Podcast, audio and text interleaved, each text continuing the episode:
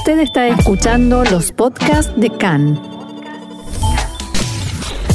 CAN, Radio Nacional de Israel. Nueva encuesta de intención de voto indica que si Netanyahu es candidato del Likud, el partido baja 31 escaños y azul y blanco sube a 35. Israel confirma que se han completado los procedimientos para comenzar a exportar gas a Egipto.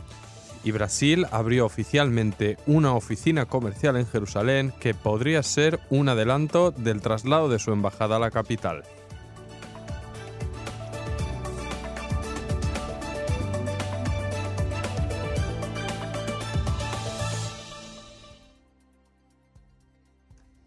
Vamos entonces al desarrollo de la información que comienza con una encuesta encargada por Khan e indica que en caso de que Netanyahu vuelva a ser el candidato del Likud en las próximas elecciones, Azul y Blanco ganaría 35 mandatos, mientras que el Likud 31. La lista árabe unificada mantendría sus 13 escaños, mientras que Israel Beiteinu de Avigdor Lieberman también mantendría los 8 que tiene ahora.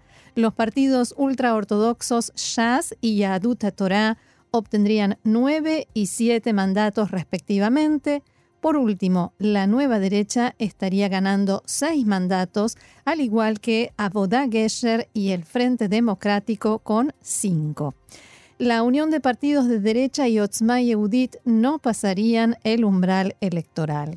De esta manera, en caso de que Netanyahu continuara siendo el titular del Likud, Azul y Blanco tendría una ventaja de cuatro mandatos sobre su partido y el bloque de derecha y ultraortodoxos bajaría en dos escaños, de 55 a 53, mientras que el bloque de centro izquierda subiría dos escaños, de 44 a 46.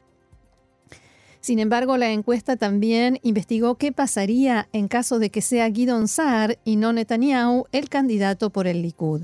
En ese caso, Azul y Blanco obtendría 34 mandatos, uno menos que con Netanyahu en el Likud, mientras que el Likud obtendría 27 mandatos, cuatro menos que con Netanyahu. También Lieberman bajaría su cantidad de escaños a 7, mientras que en esta coyuntura la unión de partidos de derecha estaría finalmente pasando el umbral electoral y llegando a cuatro escaños. Esto significa que en caso de ser Saar quien encabece el Likud, el partido se debilitaría en cuatro escaños, pero el bloque de derecha y ultraortodoxos se fortalecería en tres mandatos, llegando así a 56, uno más que ahora. Y otro dato a destacar de esta encuesta es que el 54% de los votantes de los partidos que componen el bloque de derecha y ultraortodoxos se oponen a que dicho bloque se desarme, mientras que tan solo un 16% están a favor de su división. Un 65% de los encuestados indicó estar seguro de que irá a votar en las próximas elecciones, mientras que un 39% dijo que el hecho de que sean las terceras en un año disminuye su motivación para ir a votar. Ante esta publicación, el parlamentario del Likud, David Bitan, declaró en una entrevista a Khan que el objetivo del partido en las próximas elecciones es incrementar su poder y no incrementar el poder del resto de los partidos de la derecha. Bitan agregó que si Netanyahu es derrotado en las primarias, el Likud perderá 10 mandatos y no 4 como indican las encuestas. Pueden adivinar a quién apoya David Vitán en las internas del Likud. Me cuesta.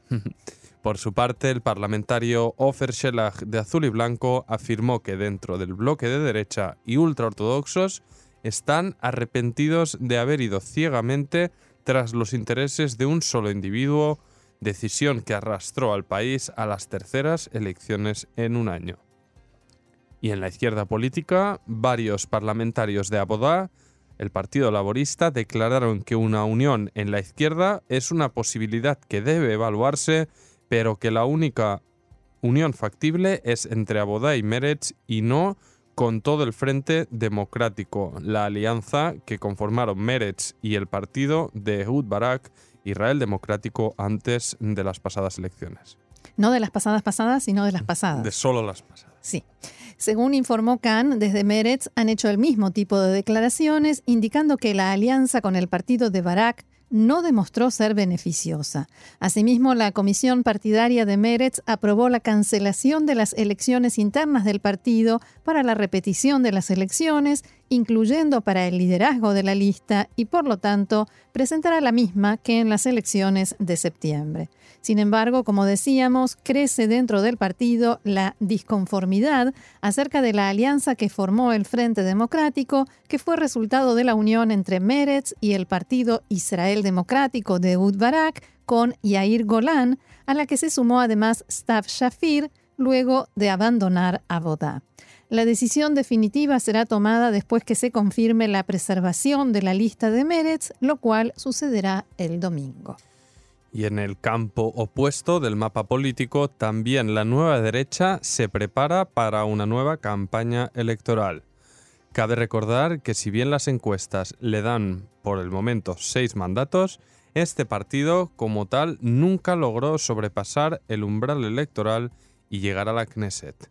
En las elecciones de abril, es decir, las primeras, no llegaron al Parlamento y en las de septiembre, las segundas, lo hicieron unidos con la unión de partidos de derecha y si no me equivoco se hicieron llamar Yemina. Ahí está, ahí está el lío de, de, los nombres de tantos partidos de derecha. Y según eh, informaciones, Bennett y su partido decidieron enfocarse en quitar votos a Azul y Blanco y a Israel Beitenu, sobre todo votos dentro de la comunidad rusófona y el partido decidió abrir una división especial para esto, que se enfoque en las ciudades en las que el porcentaje de votación a azul y blanco fue más alto, entre ellas Tel Aviv. Y si todo esto les pareció complejo, no se preocupen porque faltan 78 días para las elecciones y será cada vez más complicado. ¿Qué cuenta atrás solo al ver el titular de los 78 días? Da escalofríos. y lo que viene es más complicado todavía. Atención. El primer ministro Benjamin Netanyahu tiene tiempo hasta el primero de enero próximo para comunicar si va a solicitar a la Knesset la inmunidad para no ser sometido a juicio en las causas en las que se lo acusa de soborno, fraude y abuso de confianza. En la tarde de ayer, incluso antes de que Netanyahu anunciara cuál es su, su, intención, el tema de la inmunidad provocó una discusión que fue subiendo de tono y terminó en escándalo en la comisión reguladora de la Knesset. Como explicamos anteriormente, una vez que un legislador presenta el pedido de inmunidad a la Knesset, la comisión de la Knesset lo debate, va a Data Knesset, y si lo aprueba, el tema pasa a la votación del Pleno. Pero en esta Knesset, como en la anterior, no se conformaron las comisiones, no hubo tiempo porque fue muy breve y no hay comisión de la Knesset, esta no existe. Antes de comenzar el receso que debe iniciar por las elecciones, los legisladores del, Likud intentaron en la tarde de ayer impedir que se conforme la comisión de la Knesset, algo que le habría dado al primer ministro Netanyahu una suspensión de seis meses hasta que se pueda debatir la cuestión de la inmunidad. En la reunión se estableció que en el próximo tiempo, en la transición hasta la próxima Knesset, no se tratarán temas en los que no haya acuerdo entre coalición y oposición. Y para ello se confirmó una comisión de acuerdos que incluye al titular de la bancada de Azul y Blanco, Avini Sankoren, al de la bancada del Likud, Miki Zohar, y al presidente de la Knesset, Yuli Edelstein. Pero enseguida quedó claro que en la comisión de acuerdos las partes no logran ponerse de acuerdo. Y durante dicho debate, el parlamentario Miki Zohar intentó una manipulación y establecer que, en caso de que haga falta convocar a la comisión de la Knesset durante el periodo de transición, se exigirá el consenso de la oposición y la coalición en la comisión de acuerdos. La comisión de la Knesset es la que debe tratar el tema de la inmunidad y si se exige consenso y no lo hay, entonces no se forma dicha comisión y el tema no se trata, lo que supondría que Netanyahu tiene seis meses de tiempo hasta que se debata la cuestión y mientras tanto no se puede comenzar el juicio. Así se escuchaba la discusión.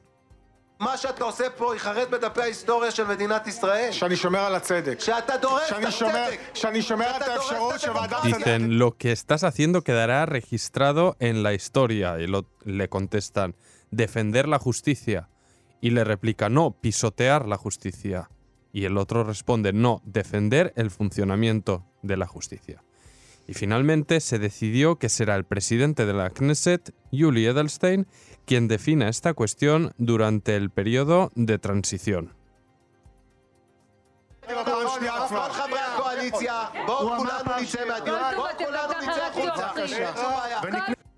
Bueno, ya ven que el debate fue intenso, como los muchos que hay en la Knesset, y finalmente Zohar, el involucrado, fue invitado a retirarse del debate parlamentario y pidió a todo el bloque que se retire con él. A lo cual Avi Nissenkoren respondió: Nosotros solo queremos verificar que no sea el gato el encargado de cuidar la leche. En fin, seguimos adelante con otro tema. Continúa la crisis entre la compañía eléctrica Hebrata Hashmal y la autoridad palestina.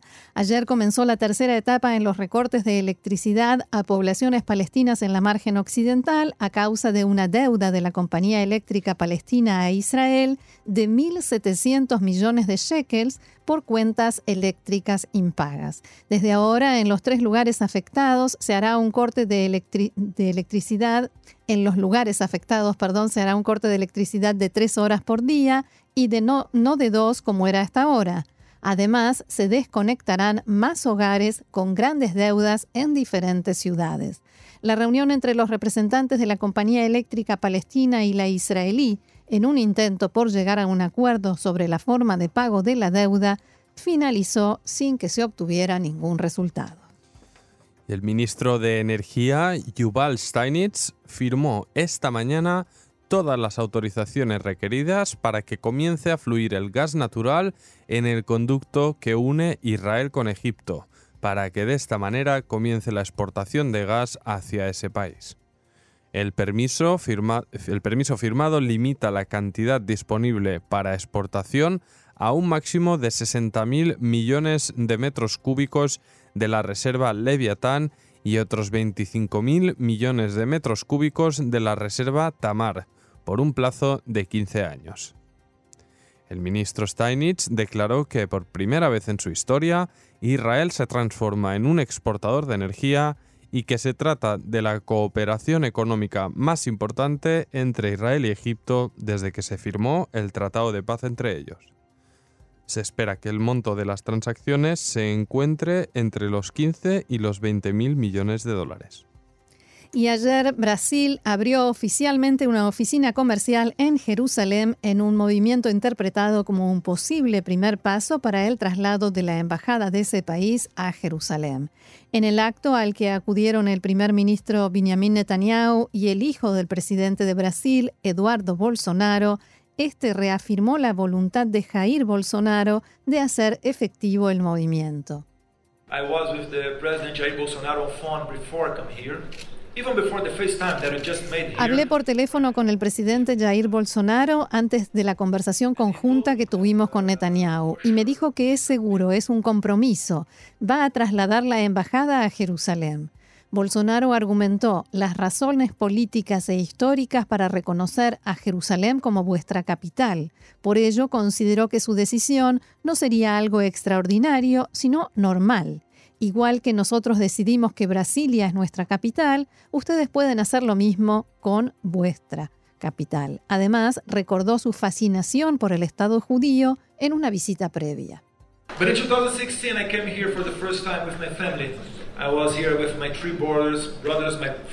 Vine en 2016 por primera vez junto a mis hermanos y mi padre y otros políticos. Sabíamos poco sobre Israel. Tuvimos una guía, Aline, que nos enseñó muchas cosas sobre la verdad que parte de la prensa en Brasil no muestra lo amables que ustedes son, la historia, una historia que no empieza en 1947 o 48, sino hace más de 2000 años, y ahora tienen unos amigos al otro lado del océano que los apoyan. La otra gran medida que anunció el hijo del presidente brasileño es la intención de su país de considerar a Hezbollah como organización terrorista. Who commands your country?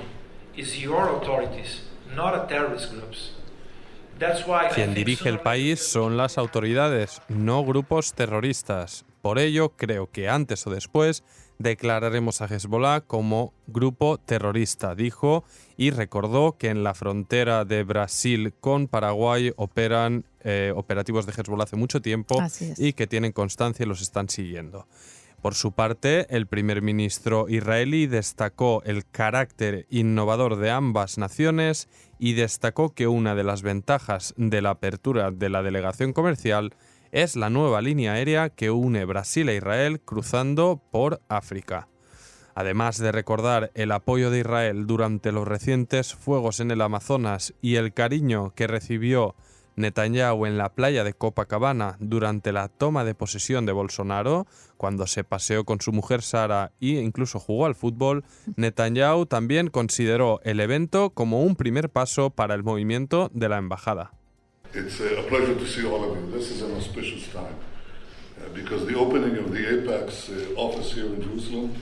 uh, the the Apex uh, office uh, Es un placer verles, dijo Netanyahu. Es un tiempo crucial. La apertura de la oficina es parte de algo que acordamos.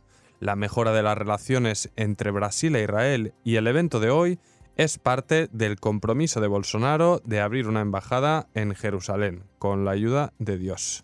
Y apuntó que esto ayudará a la cooperación mutua. Esta oficina ayudará a Brasil e Israel a entender el potencial de la cooperación. Israel es probablemente la nación más innovadora del mundo, lo dicen los mercados. Tenemos una explosión de emprendedores. Brasil tiene un potencial increíble con su población diversa, universidades y talento, y creemos que si los unimos podemos beneficiarnos mutuamente. La oficina comercial de Brasil operará bajo el auspicio del Ministerio de Relaciones Exteriores brasileño, pero tiene estatus diplomático. Por ahora, Brasil está estudiando los pormenores del traslado de la embajada para evitar que ocurra como con Paraguay, que la devolvió a Tel Aviv, y considera que si lo hace, eso influirá sobre otros países latinoamericanos. El nuevo primer ministro conservador de Gran Bretaña, Boris Johnson, que en el pasado ya demostró simpatía por el Estado de Israel, tiene previsto revelar una nueva legislación que pretende limitar el movimiento BDS de boicot en su país. Según la prensa local, la medida será una de las nuevas prioridades durante la administración Johnson que se anunciará en la apertura de la nueva legislatura. La nueva ley prohibirá a consejos locales el boicot a productos de otros países, incluidos, obviamente, los de Israel. Un documento previo sobre la medida indicaba que el boicot daña la cohesión de las comunidades. Dicha medida, de implementarse, impedirá que consejos con mayoría laborista pretendan aprobar medidas de boicot contra Israel. En 2015, Boris Johnson ya dijo en una entrevista a la BBC que no hay nada más estúpido que querer boicotear a un país que es la única democracia en la región. El opositor Partido Laborista llevaba en su manifiesto el inmediato reconocimiento del Estado de Palestina y detener la venta de armamento a Israel.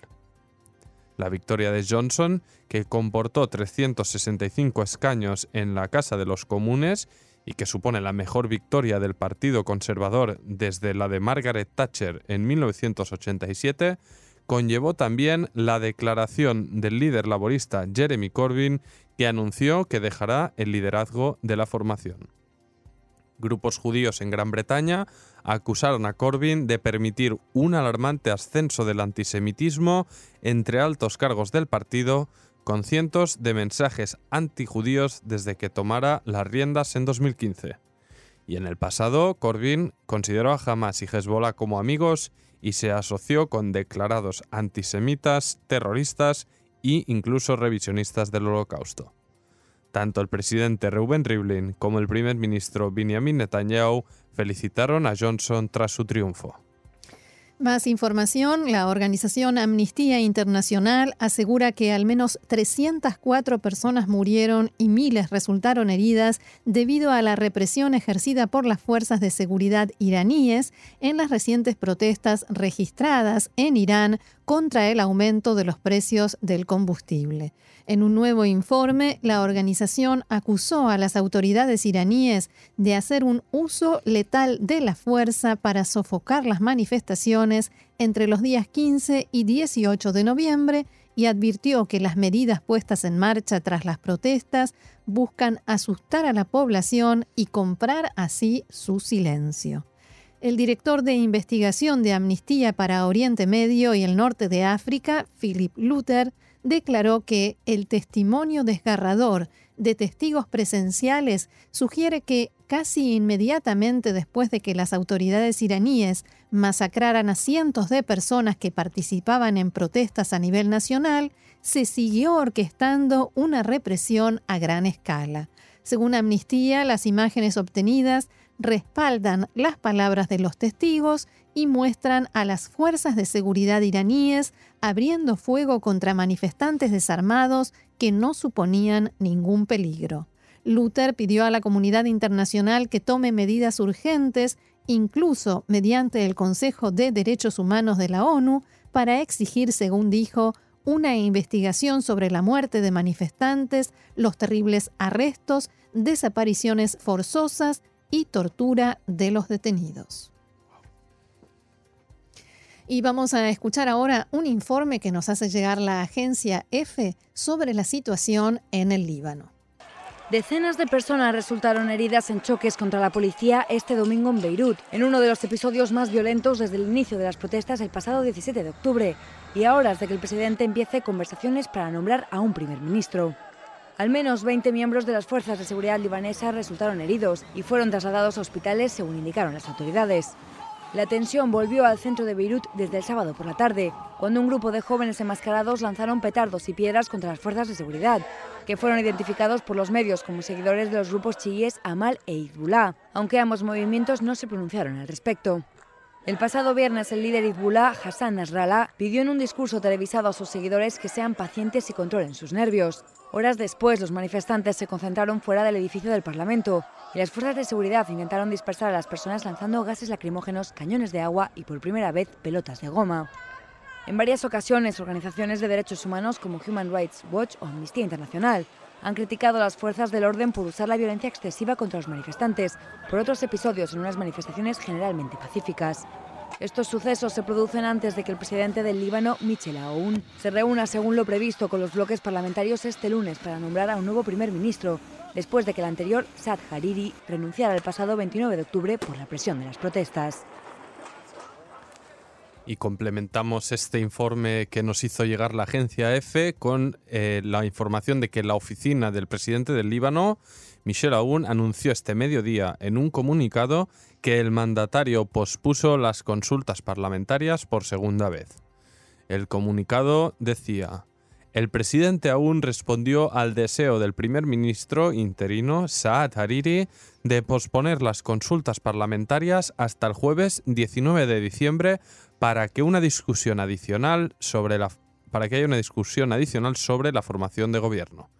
Se esperaba que Hariri fuera designado durante las consultas parlamentarias vinculantes que estaban programadas para hoy en el Palacio Babda.